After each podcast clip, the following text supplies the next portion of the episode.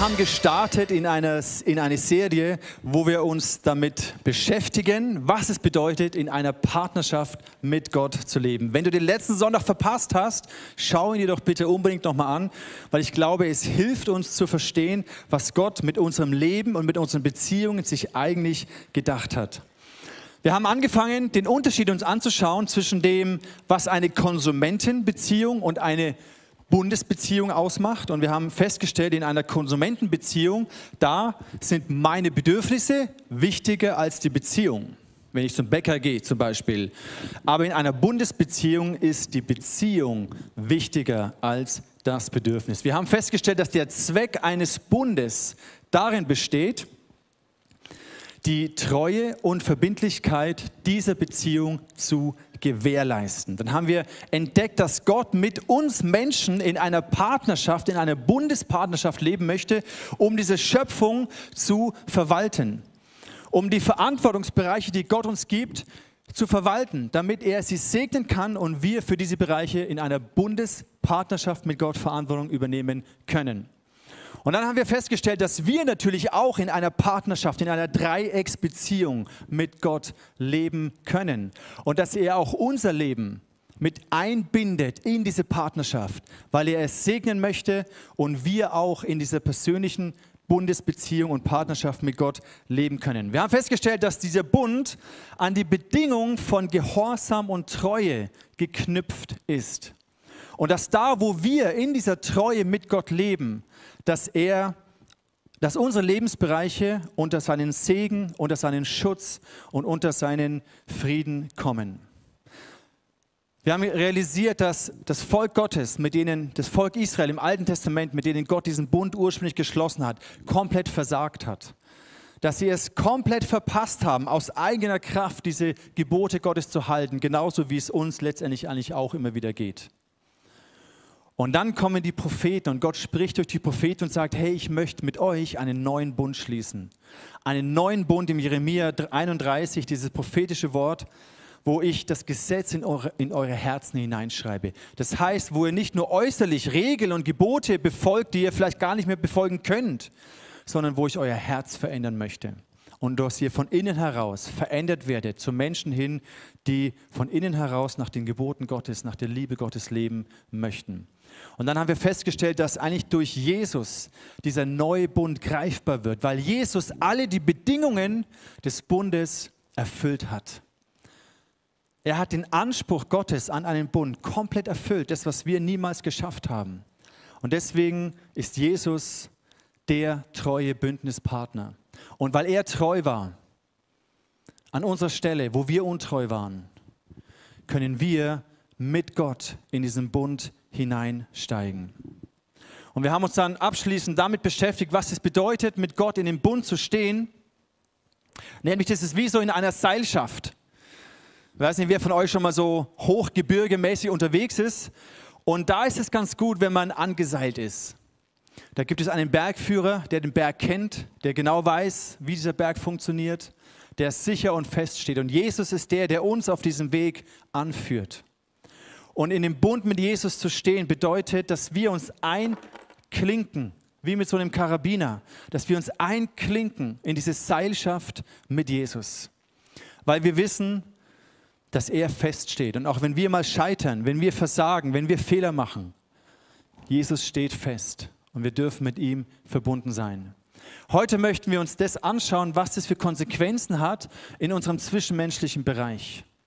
Das heißt, ein Verständnis von Bündnistreue, wie das unsere Freundschaften, unsere Ehen, unsere Familien, unsere Gemeinschaft hin verändern kann. Wir leben ja in einer, einer Zeit, die Kate hat es gerade angesprochen, wo viele Menschen eigentlich beziehungsmäßig total ausgehungert sind. Und wo dieser Druck der Krise, dem wir alle ausgesetzt waren und zum Teil auch noch sind, wo das Dinge hervorgebracht hat, die vielleicht ungesund geschlummert haben und etwas verstärkt haben. Das heißt, wenn es in einer Familie eine ungesunde Familienbeziehungskultur war, dann hat diese Krise das noch verstärkt. Wenn in einer Ehe die Beziehung eh schon nicht gesund war und plötzlich hat man so viel Zeit, weil alle im Homeoffice sind, dann hat es etwas Ungesundes, diese Krise noch verstärkt. Und häufig ist uns bewusst geworden, wie einsam wir oder andere Menschen sind, vielleicht sogar wie beziehungsunfähig wir sind. Und ich wünsche mir, dass du inspiriert wirst durch dieses Bündnisverständnis für deine Beziehungen, für deine Familienkontext, für deine Ehe. Wie können wir Freundschaften bauen? Wie können wir Beziehungen bauen, die wirklich krisenfest sind? Ich glaube, das wünschen wir uns ja alle, weil da, wo eine Beziehung gesund ist oder eine Familie, eine Ehe, eine Freundschaft gesund ist und wenn dann eine Krise kommt, dann verstärkt es das Gesunde. Und das wünschen wir uns eigentlich alle, dass wir in unserem Beziehungskontext so stark sind, dass egal was komme, uns reißt nichts auseinander. Das heißt, wie können wir Freundschaften bauen, die wirklich krisenfest sind? Wirklich enge Freundschaften haben ja immer etwas mit Nähe zu tun. Und diese Nähe, mit dieser Nähe kommt natürlich auch Verletzlichkeit. Und jeder von uns hat es schon erlebt, dass in einer engen Beziehung du eben auch verletzt wirst. Und vielleicht sogar, dass das Vertrauen, was du investiert hast, vielleicht sogar dramatisch zerbrochen oder zerstört wurde. Deswegen fällt es uns manchmal schwer, ganz neu diese Nähe wieder zuzulassen, Vertrauen wieder aufzubauen. Und die Frage, die wir uns heute stellen wollen im Kontext von dem Bund, wie können wir Vertrauenswürdigkeit entwickeln? Wie können wir zu Menschen sein? Wie kann ich zu einem Menschen sein, der vertrauenswürdig ist? Und ich finde es immer schön, wenn wir uns das Leben von Jesus anschauen und sehen, wie hat Jesus denn das gemacht? Wie hat er denn Freundschaft aufgebaut? Wir lesen, dass am Ende seines Dienstes er sehr vertraut war mit diesen Jungs, aber das war nicht immer so. Wenn du möchtest, schlag mit mir auf im Johannesevangelium Kapitel 2, Vers 24.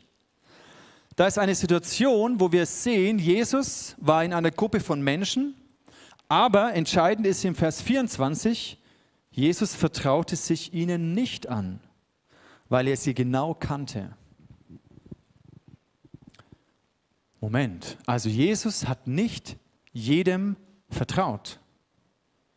Er wusste, wie sie sind, er wusste, dass diese Menschen nicht vertrauenswürdig waren. Deswegen, logisch, hat er sich ihnen auch nicht anvertraut. Deswegen hat er sich eine Gruppe von Männern dann ausgewählt, die, er, die seine Jünger geworden sind, seine Schüler geworden sind.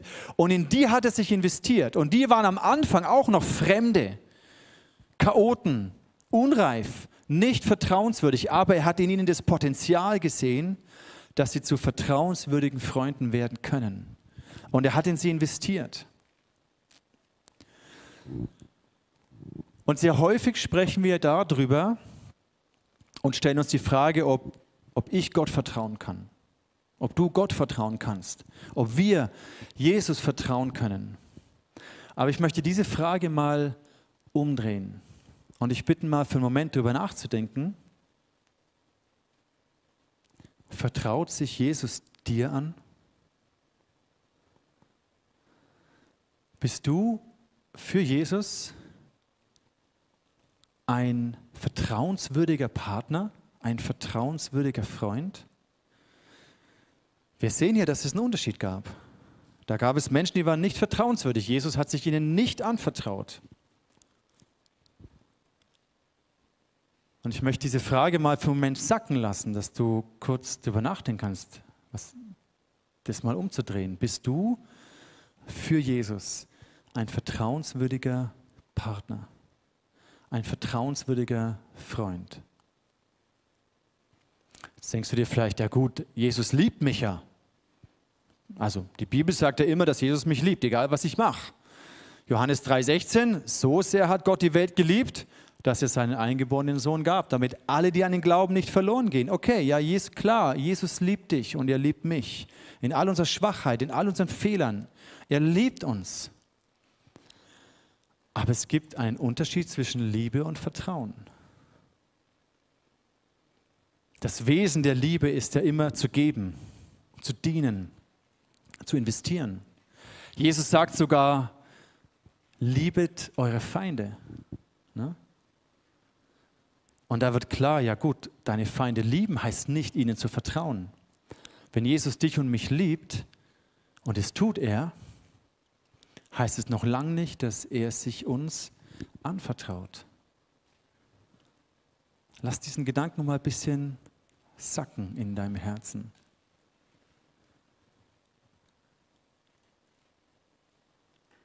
Wie hat denn dann Jesus Freundschaft gebaut? Wie hat er denn dann diesen wilden Haufen von zwölf Männern, den er um sich gesammelt hat, wie wurden die zu vertrauenswürdigen Freunden? Jetzt schlag doch mit mir auf Johannes 15, Vers 13. Da spricht Jesus mit seinen Freunden am Ende einer Zeit von drei Jahren, wo sie mit ihm unterwegs waren, die Jünger von Jesus. Kurz bevor er, an dem Abend, bevor er dann gefangen genommen wird, gekreuzigt wird am nächsten Tag. Johannes 15, Vers 13, da heißt es, niemand liebt mehr als einer, der sein Leben für die Freunde hingibt. Ihr seid meine Freunde, wenn ihr tut, was ich euch aufgetragen habe. Ich nenne euch nicht mehr Diener, denn einem Diener sagt der Herr nicht, was er vorhat. Ihr aber seid meine Freunde. Denn ich habe euch alles anvertraut, was ich vom Vater gehört habe. Also am Anfang war es eine recht wilde Gruppe von Fremden, die noch nicht vertrauenswürdig waren. Aber Jesus hat das Potenzial in ihnen gesehen. Und am Ende von dieser Zeit von drei Jahren sagt er, ihr seid meine Freunde. Ich habe euch alles anvertraut. Wir sehen hier eine, eine, eine Entwicklung, einen Prozess. Am Anfang steht die Erwählung. Jesus hat sich entschieden, er hat gesehen, Gott hat ihm diese Jungs gezeigt. Er hat sie auserwählt. Er hat sich für sie entschieden. Er hat gesagt, hey du, Petrus, folge mir nach. Erwählung. Und dann hat er sie in einen Training, in einen Dienst hineingeführt. Sie sind drei Jahre mit ihm gegangen und er hat sie trainiert an seiner Seite und sie haben ihm gedient. Also Erwählung, dann der Dienst, das Training mit Jesus. Und am Ende dieses Prozesses steht die Freundschaft. Stehen Menschen, die für Jesus treue und zuverlässige Bündnispartner geworden sind. Jesus hat das Potenzial in ihnen gesehen. Der Petrus, der so ein Großmaul war, aber Jesus sagt zu ihm, hey Petrus, du bist ein Fels. Jetzt noch nicht, aber ich sehe es in dir. Du wirst ein Fels werden und Gott wird mit dir seine Gemeinde bauen. Und diese Jungs haben ihm gedient. Sie waren mit ihm. Sie waren seine Diener.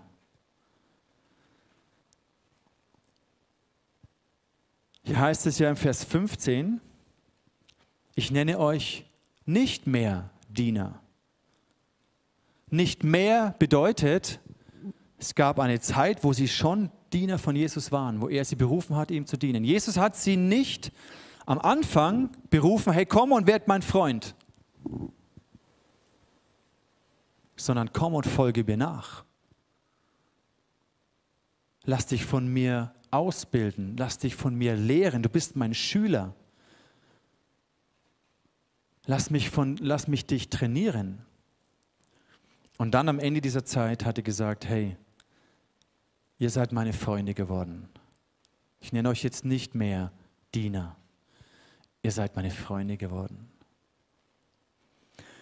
Und Freundschaft bedeutet, dass Jesus sich ihnen anvertraut hat. Und es hat schon klein angefangen. Immer wieder hat Jesus seine Jünger ganz besonders ins Vertrauen gezogen. In Matthäus 13, da lesen wir diese, diese Situation, dass Jesus gepredigt hat in Gleichnissen und hinterher fragen die Jünger und sagen, hey, weshalb verwendest du solche Gleichnisse, wenn du zu den Leuten redest? Und Jesus sagt ihnen, euch lässt Gott die Geheimnisse seines himmlischen Reiches verstehen den anderen sind sie verborgen. Ihr kennt vielleicht diesen Circle of Trust. Und diesen Menschen hat Jesus mehr offenbart und mehr erklärt als allen anderen. Es waren seine vertrauten Jungs. Und ihnen war es gegeben, dass sie die Geheimnisse des Himmelreiches verstehen durften. Und dann im Vers 12 sagt Jesus weiter, wer diese Geheimnisse begreift, der wird noch mehr Einsicht bekommen bis er überreich damit beschenkt ist. Das heißt, da ist noch so viel mehr da zu ergreifen und zu erfassen und zu erkennen von Jesus und von diesen Geheimnissen des Reiches Gottes. Vor einigen Wochen haben wir hier über das Königreich Gottes gesprochen. Und mir wird bewusst, wie, wie weit dieser Horizont ist, wie tiefgründig diese Geheimnisse sind und wie wahrscheinlich wenig ich davon noch erst wirklich begriffen habe.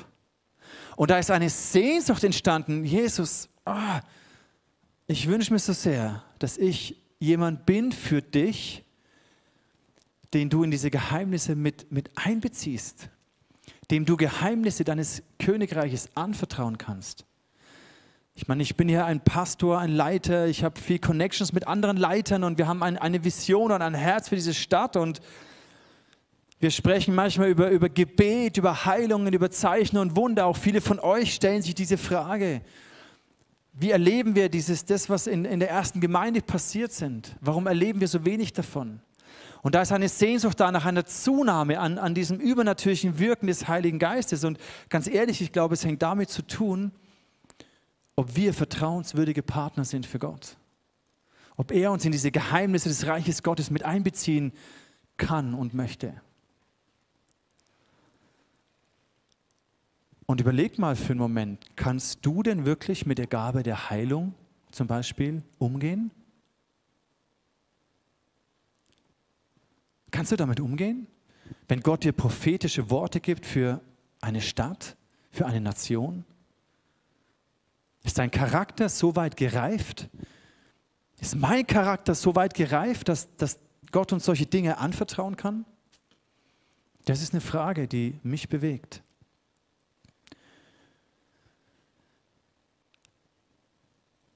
Sind wir vertrauenswürdig. Im 1. Korinther 4, da lesen wir von Paulus. Und Paulus war der Theologe, dem Gott immense Offenbarung anvertraut hat. Und er hat sich gesehen als ein Haushalter über Gottes Geheimnisse. 1. Korinther 4, Vers 1. Dafür halte uns jedermann. Und in der neuen Genfer Übersetzung heißt es, nun wisst ihr, wie ihr von uns denken müsst. Für Diener Christi. Und jetzt steht hier, und Haushalter über Gottes Geheimnisse. Nun fordert man nicht mehr von den Haushaltern, als dass sie für treu befunden werden.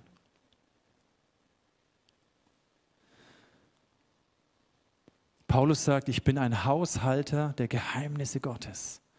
Und meine Aufgabe ist es, treu mit diesen Geheimnissen Gottes umzugehen.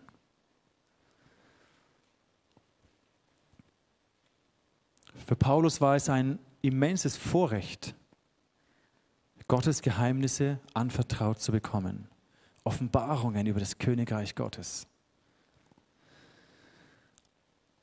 Und dir ist ja auch persönlich klar, wenn du ein Geheimnis hast und es jemandem erzählst, dann musst du schon wissen, ob der vertrauenswürdig ist. Weil wenn du weißt, diese Person ist nicht vertrauenswürdig, so geht es uns ja auch, würdest du dich ihm nicht anvertrauen.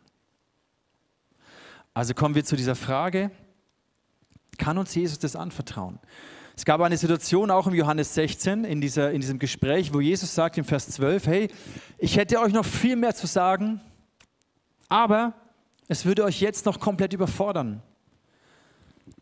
Wenn aber dann der Geist der Wahrheit kommt, hilft er euch dabei, die Wahrheit vollständig zu erfassen. Also da gibt es viel, was Jesus dir und mir sagen möchte, was er dir zeigen möchte. Offenbarungen, Geheimnisse, die er uns anvertrauen möchte. Aber wahrscheinlich gibt es auch vieles von dem, was uns komplett überfordern würde. Das heißt, er möchte mit uns einen Weg gehen, der Jüngerschaft, des Lernen, der Nachfolge, wo er an unserem Charakter arbeitet. Vielleicht hast du auch diese Aussage gehört, die ich öfter schon zitiert habe, what you build with your gift, you can destroy with your character. Was du mit einer Gabe aufbauen kannst. Und eine Offenbarung ist wie so eine Gabe. Eine Gabe der Heilung zum Beispiel, eine Gabe der Prophetie. Das ist eine wunderbare Gabe von Gott. Und was du damit aufbauen kannst, kannst du mit einem schwachen Charakter genauso zerstören.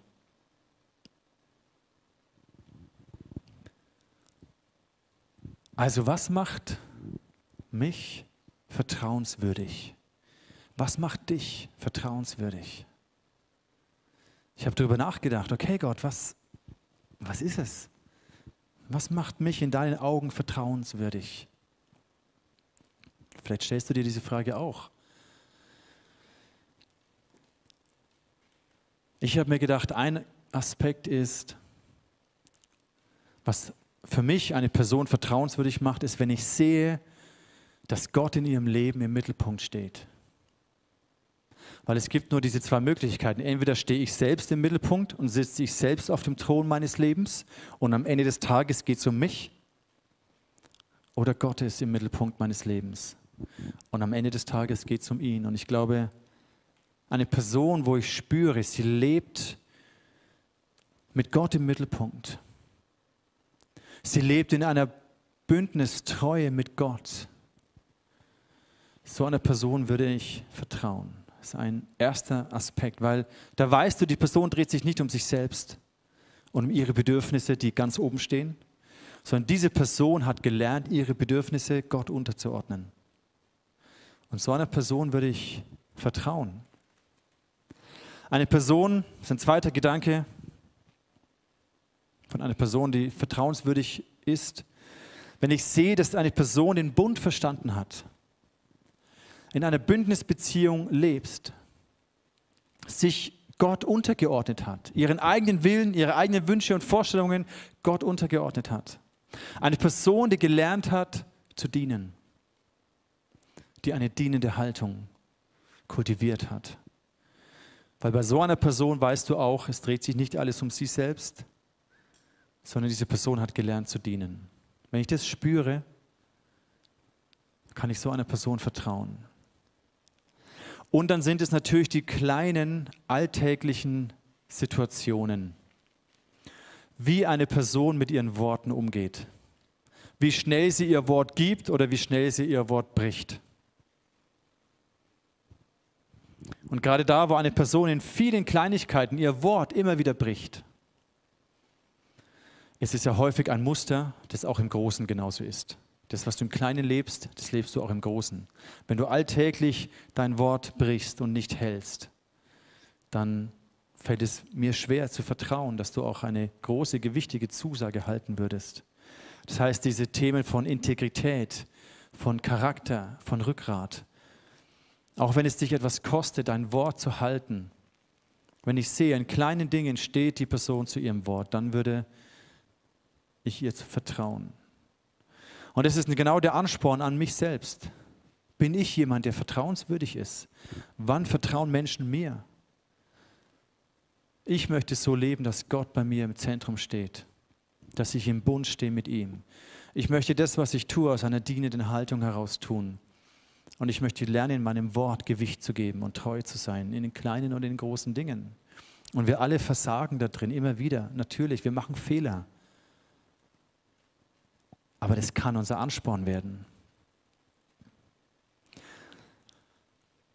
Eine Bündnisfreundschaft, die mich schon in jungen Jahren inspiriert hat, ist die Beziehung von David und Jonathan in der Bibel. Hier sehen wir so ein wunderbares Bild, wie zwei Menschen in einer Bündnistreue, in einer Bündnisfreundschaft leben. David, der ein Hirtenjunge war, und Jonathan, der der Sohn des Königs war. Ich glaube, unterschiedlicher könnten die gesellschaftlichen Schichten gar nicht sein. Und wir sehen an dieser Freundschaft, an dieser Bündnisfreundschaft, dass es eben nicht abhängig ist, ob man aus der gleichen gesellschaftlichen Schicht kommt, die gleichen Interessen hat und irgendwie so menschlich sympathisch ist. Das reicht anscheinend nicht aus. Wir lesen hier im Vers 1, 1 Samuel 18, dass David und Jonathan sich begegnet sind haben sich kennengelernt. Und dann heißt es hier, nach diesem Gespräch traf David Jonathan, den Sohn des Königs.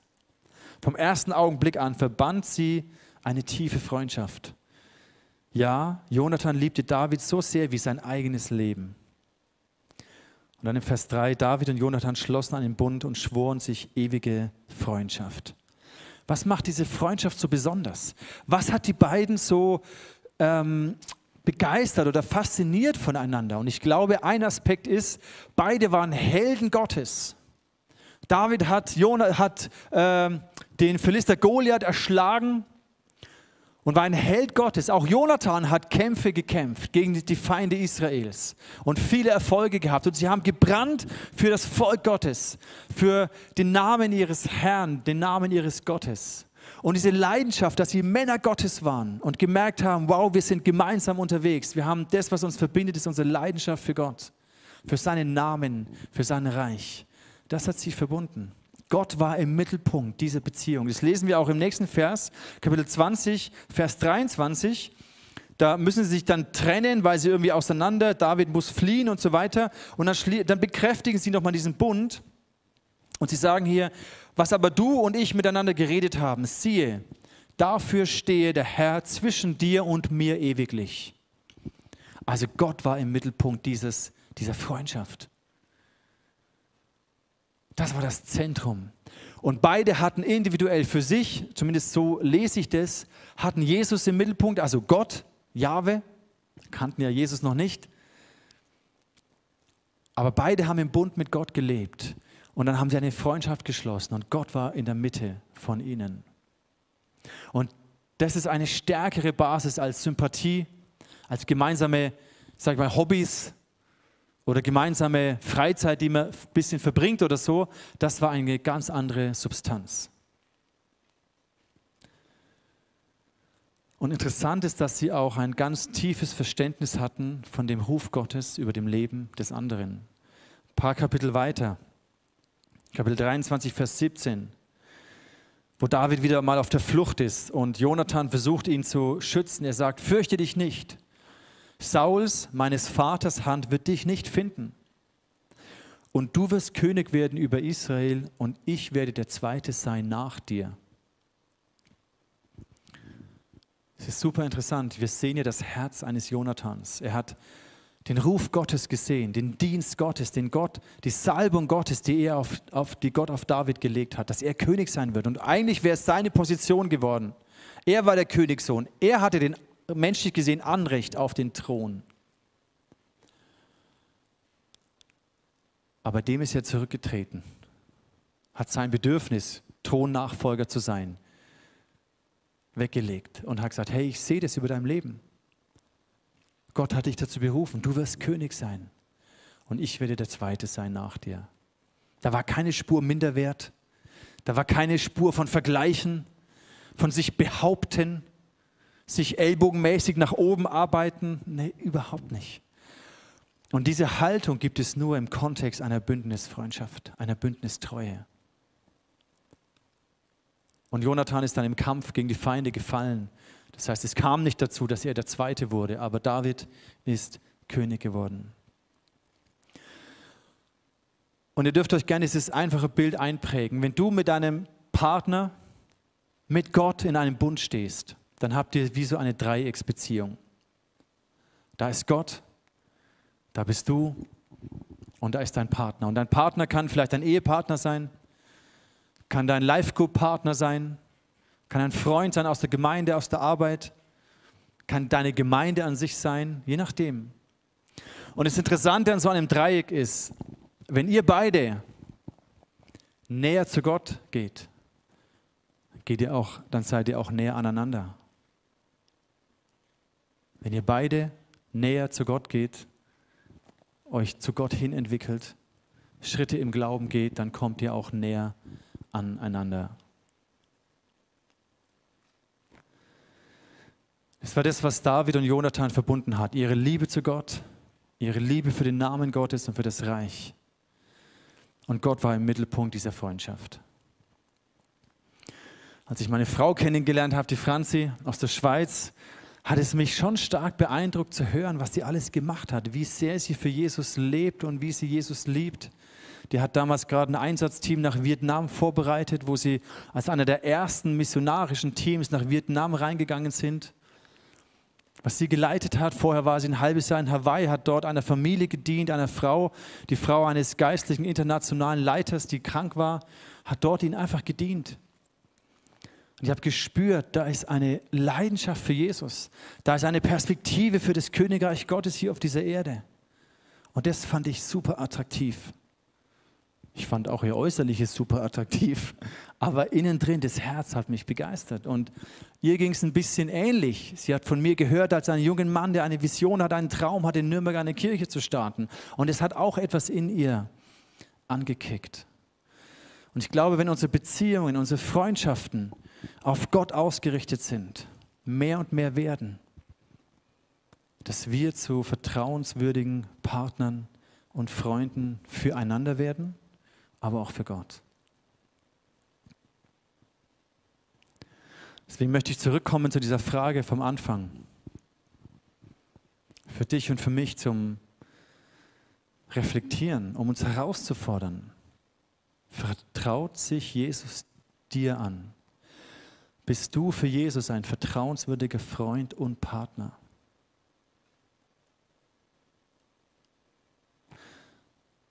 Vielleicht empfindest du dich noch nicht so. Vielleicht möchtest du es werden. Ich kann dir Mut machen.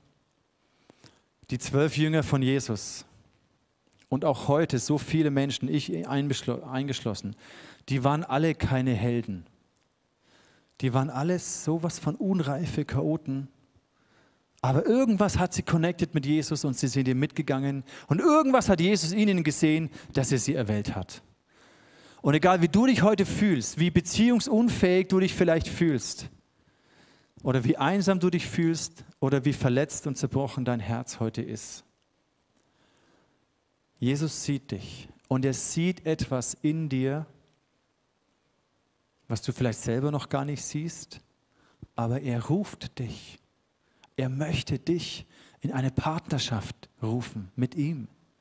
Er möchte mit dir einen Weg gehen, er möchte dich in einen Dienst hineinführen, wo er dich trainiert, wo er an einem Charakter arbeitet und dich formt, damit du zu einem vertrauenswürdigen Freund von Jesus wirst.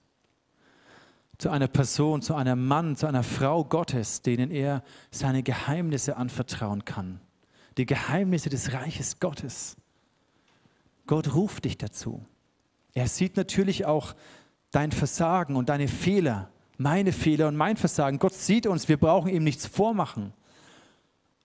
Aber er erwählt uns trotzdem, er erwählt dich trotzdem, weil er etwas in dir sieht, ein Potenzial, dass du zu so einer Person werden kannst. Und ich komme zurück zu diesem Bild von der Seilschaft, weil die Frage ist, ob du dich einklinken möchtest, ob du diesem Ruf von Jesus folgen möchtest. Es ist deine Entscheidung und die nimmt dir Jesus nicht ab. Und du kannst glauben, dass Jesus für dich gestorben ist am Kreuz und dass du, wenn du stirbst, in den Himmel kommst, weil er dir deine Schuld vergeben hat. Aber ansonsten dein Leben hier auf dieser Erde so leben, wie du möchtest. Oder du kannst sagen, Gott, ich möchte in einem Bund mit dir leben. Ich möchte mich einklinken in diese Seilschaft. Was für ein Vorrecht, dass du mich erwählt hast. Was, ist, was, du in was siehst du in mir, dass du mich erwählt hast, dein vertrauenswürdiger Partner zu sein? Welchen Wert siehst du in mir, den ich vielleicht selber gar nicht sehe, wo ich mich so minderwertig fühle und so schwach und so unfähig? Jesus sieht etwas in dir. Und deswegen hat er dich erwählt. Und deswegen lädt er dich ein. Und diese Einladung steht heute für dich. In diese Seilschaft, dich einzuklinken und mit Jesus den Berg zu besteigen. Mit Jesus die Abenteuer zu besteigen. Du kannst dir sicher sein, wenn du in der Seilschaft mit Jesus drin bist, er steht bombenfest. Er rutscht nicht ab. Du rutschst vielleicht ab, ich rutsch ab. Wir würden stürzen, aber mit Jesus verbunden hängen wir an ihm dran. Und er zieht dich aus jeglicher Schlucht und Spalte, in die du reinstürzen würdest, zieht er dich raus. Und ja, es kostet dich etwas. Diesen Weg mit Jesus zu gehen, diesen Bund mit Jesus zu leben, kostet dich dein altes Leben. Es kostet dich deinen Willen, Gott unterzuordnen deine Bedürfnisse Gott unterzuordnen, zu vertrauen, dass er schon weiß, was gut für dich ist. Zu vertrauen, dass er dich richtig führt. Es wird dich etwas kosten. aber du kannst alles gewinnen dadurch. Jesus sagt, wer sein Leben festhält, wer es selber schaffen will, der wird es verlieren. Aber wer sein Leben um meinetwillen aufgibt, der wird es finden. Und das ist die Entscheidung, zu der Jesus, Jesus dich ruft. In diese Seilschaft mit Gott dich einzuklinken. Und du hast jetzt die Möglichkeit während diesem Song, wir sehen nochmal dieses Bild von dieser Seilschaft. Und während dieses Bild hier gezeigt wird, haben wir hier vorne lauter so kleine Karabinerhaken.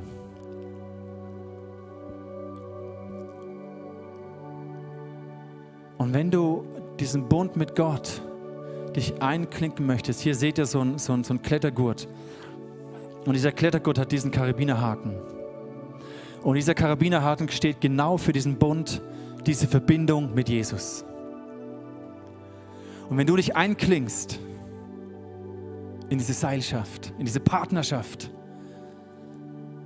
wenn du dich mit Jesus verbinden möchtest, dann komm hier vor und nimm dir so einen Karabinerhaken mit. Ich habe diesen Karabinerhaken, ich mache ihn an meinen, an meinen Schlüsselbund dran, weil es steht für mich symbolisch für meine Verantwortungsbereiche, für mein Zuhause, meine Familie, da ist mein Hausschlüssel dran, da ist der Schlüssel zum ICF-Office dran, der Gesamtgeneralschlüssel. Das steht für mich für meine Aufgabenbereiche hier auf dieser Welt. Und da hänge ich, hänge ich diesen Karabiner dran, weil ich sage, Gott, mit meinem Leben möchte ich in dieser Seilschaft mit dir verbunden sein. Weil ich selber würde komplett versagen. Aber wenn ich an dir dranhänge und im Bund mit dir lebe, dann wird es gut. Und Jesus lädt dich ein, egal wie du dich fühlst, was du über dich denkst, mach das nicht zum Maßstab, sondern Jesus lädt dich ein, in den Bund mit ihm zu gehen und zu laufen. Wenn du das möchtest, vielleicht zum allerersten Mal, vielleicht zum 20. Mal, es spielt keine Rolle. Wenn du heute hier bist und sagst, Jesus, ich möchte dein vertrauenswürdiger Bundesfreund sein dann komm hier vor und nimm dir so einen Karabinerhaken mit. Und dann lass uns in diese Anbetungszeit hineingehen, unser Herz auf Gott ausrichten.